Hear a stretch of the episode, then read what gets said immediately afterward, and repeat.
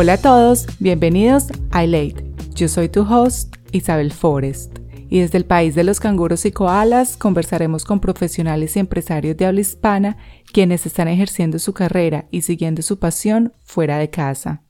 Mi intención es que encuentres en cada episodio consejos prácticos y útiles que te ayuden a acelerar tu carrera profesional y a tomar acción para que encuentres el trabajo de tus sueños o empieces ese proyecto que tanto tienes en mente. Si quieres aprender más, te invito a que visites mi página web ilay.co o sígueme en Instagram para que así no te pierdas ninguno de los episodios. Bienvenidos.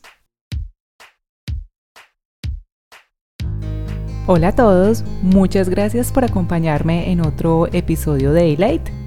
Este será un episodio diferente, es un episodio solo conmigo en el cual les quiero compartir algo de lo que he aprendido durante mis estudios de coaching. Si has estado escuchando mi podcast por varios meses, sabrás que hago mercadeo, trabajo en Australia y empecé a estudiar hace poco coaching porque quiero certificarme en lo que siento que soy bueno. Entonces, igual cuando digo que soy buena, me refiero a que me encanta dar consejos y como ayudarle a las personas a encontrar eso en lo que son buenas o buenos y que lo apliquen en su vida profesional.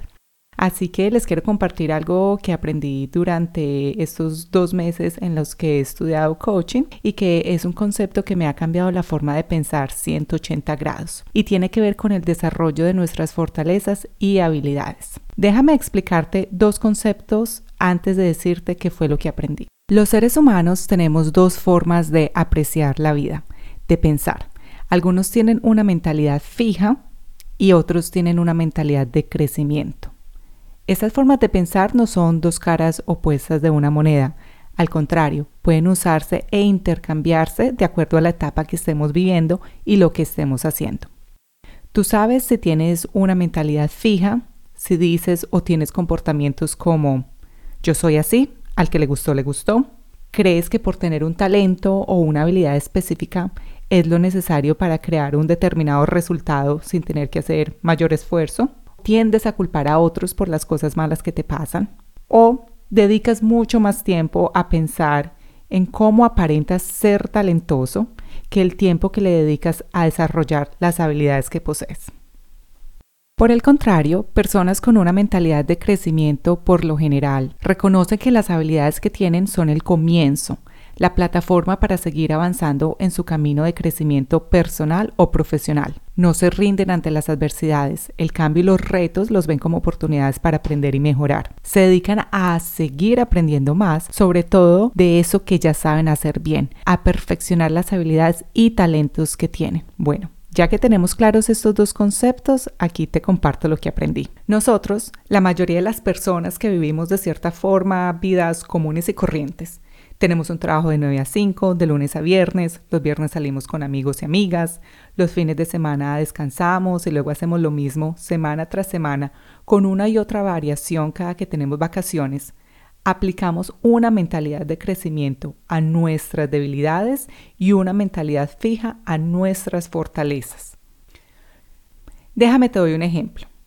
¿Qué crees que le pasaría a Peter Parker, el hombre araña, si él se enfocara a aprender, qué sé yo, francés o a perfeccionar los ensayos que tiene que hacer para la clase de filosofía, o pusiera toda su energía en sacar las mejores notas en el examen de cálculo de la universidad.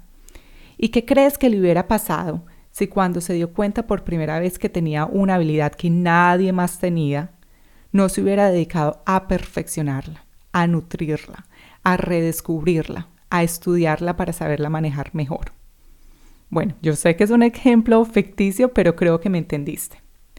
Pero si todavía sigues descifrando este concepto, como me pasó a mí muy recientemente durante una de mis clases, lo que esto significa es que como seres humanos hemos sido programados, ya sea por las instituciones educativas a las que asistimos o nuestros padres y la sociedad, a mejorar en lo que no somos buenos y a no desarrollar y potencializar lo que nos hace únicos.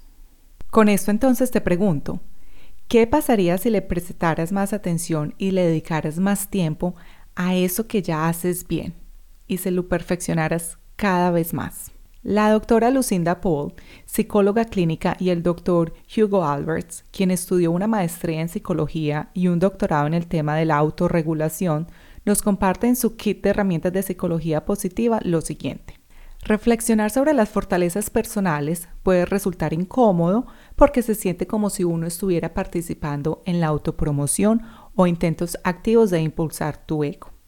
La gente también puede tener creencias engañosas sobre las habilidades que ya existen y que se expresan instintivamente y sin conciencia, debido a que usan sus habilidades automáticamente y falsamente suponen que no tienen nada de especial y que todo el mundo puede hacerlo.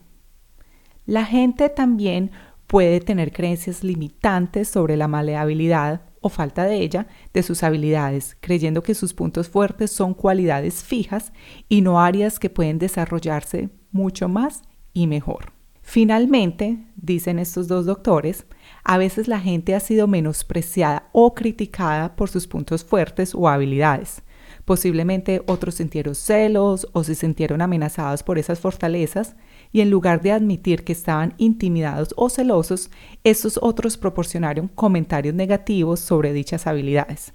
Cuando esta retroalimentación se da por sentada, la gente puede llegar a creer que una de sus fortalezas es una debilidad. Bueno, creo que estos conceptos son demasiado poderosos porque no sé a cuántos les pasó que les decían deje de ser bulloso, preste más atención a clase y deje de estar haciendo tres cosas al mismo tiempo. O de pronto le dijeron deje de estar siempre llamando la atención, usted porque siempre tiene que ser la que habla y ser el centro de, de atención de la fiesta o deje de dibujar y enfóquese en aprender cierta, qué sé yo, clase de cálculo o enfóquese en terminar la tarea de matemática. Y de cierta forma nos fueron llevando muy lejos de esas habilidades, de esa pasión que teníamos, pero ya ahora en el mundo profesional estamos de cierta forma frustrados. En mi caso les comparto que cuando llegué a estudiar mercadeo a Nueva Zelanda, y cuando lo empecé a ejercer, sentía que, como hablaba en otro idioma, dejé de usarlo y me dediqué siempre a estar en detrás de cámaras. O sea, hacía mi trabajo muy bien y de hecho lo hago muy bien, pero siempre dije, yo no tengo la capacidad de hablar en público porque tengo un acento, porque de pronto la gente no me va a entender. Entonces me dediqué a esforzarme y, y dediqué mi talento o mi disciplina a perfeccionar otras áreas que si bien las hago bien, no era lo que a mí me hacía feliz y lo que era una habilidad innata en mí. O sea, dejé de enfocarme y dejé de perfeccionar en lo que yo ya era buena. ¿Y en qué era buena? En la comunicación, en hablar, en debatir.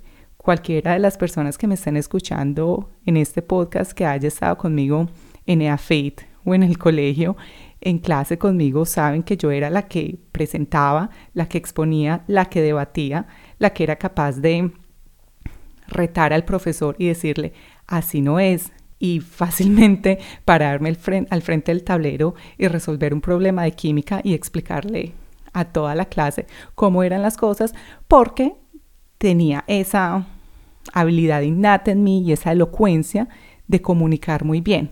Pero claro, llegó a Nueva Zelanda, a, luego a Australia, en un país donde el lenguaje no es español, sino que se habla inglés, y empiezo a tener un diálogo interno en donde pienso que yo no soy la que debo hablar en frente de todo el mundo en la empresa.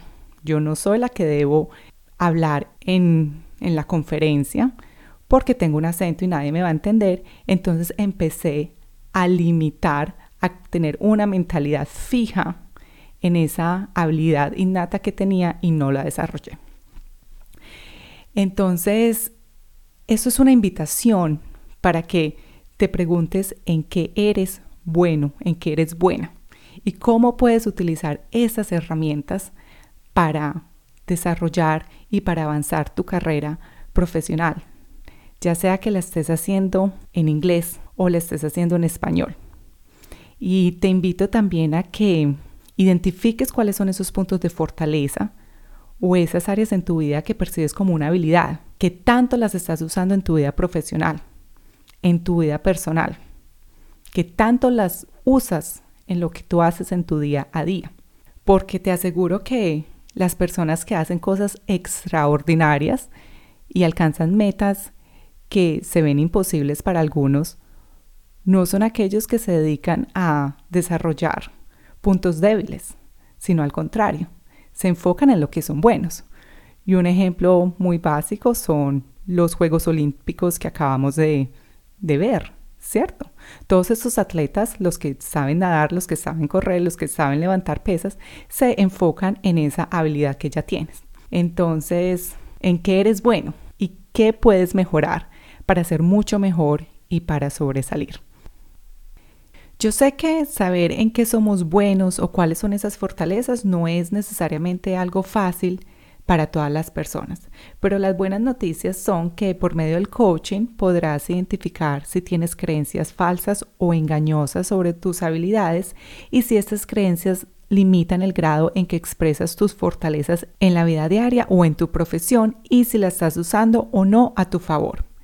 Si te interesa cómo usar tus habilidades para potencializar tu vida profesional o emprendimiento, me encantaría acompañarte en este camino por medio de dos sesiones conmigo. En la primera sesión te ayudaré a identificar tus fortalezas y en la segunda identificaremos qué tanto estás usando las habilidades y fortalezas que tienes en tu trabajo actual o si al contrario te encuentras en un ambiente en donde limitas el uso de tus habilidades y por ende te sientes estancado y con ganas de más. De pronto estás en un trabajo en el que no sientes que estás aportando, en el que sientes que no estás creciendo, en el que sientes que no estás creando un impacto.